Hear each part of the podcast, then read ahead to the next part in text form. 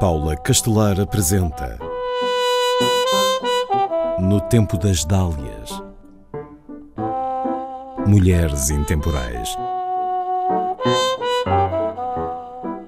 Escritora, advogada e grande oradora, lutou pela participação feminina na política. Maria Ernestina Carneiro Santiago, que ficaria conhecida como Mieta Santiago, nasce no início do século XX, em 1903, em Varginha, no estado de Minas Gerais, no Brasil. Quando tem 11 anos, vai morar com a família em Belo Horizonte. Aí estuda na escola normal, que lhe permite vir a ser professora, mas o seu desejo é ser advogada. E continua a estudar. Frequenta a Faculdade de Direito, mas também estudará advocacia na Europa. Nesse período, toma contacto com novas realidades e com os movimentos sufragistas femininos. Estuda idiomas, visita galerias e museus, vai a espetáculos. Regressa ao Brasil e casa com o médico João Manso Pereira. Faz parte do grupo que luta pelo direito ao voto das mulheres. Lembro que a primeira mulher a votar no Brasil foi Celina Guimarães Viana em 1927.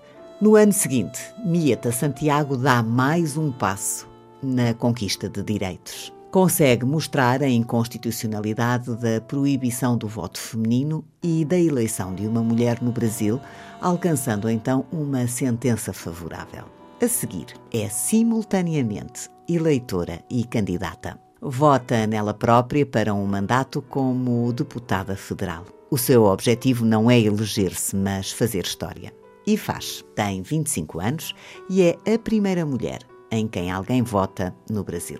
Isso inspirou o Partido Republicano do Rio Grande do Norte a lançar a candidatura de uma mulher à prefeitura de um município. A candidata era Luzia Alzira Soriano Teixeira e o município Lages. O estado do Rio Grande do Norte já tinha sido o primeiro a permitir o voto das mulheres e voltava a inovar, tornando Luzia a primeira mulher dirigente de uma cidade no Brasil e em toda a América Latina. Mieta Santiago fundou a Liga de Eleitoras Mineiras. Era uma apaixonada por literatura e publicou vários livros de géneros diferentes: poesia, novela, romance e ensaio.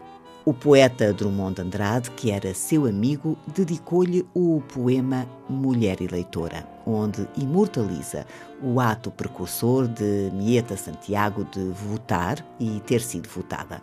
A medalha Mieta Santiago é atribuída pela Câmara dos Deputados do Brasil a mulheres que se destacam. É entregue anualmente durante as comemorações do Dia Internacional da Mulher, no mês de março. Mieta Santiago morreu em 1995, aos 92 anos, no Rio de Janeiro.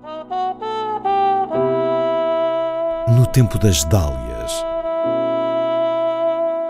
Em parceria com o MIMA, Museu Internacional da Mulher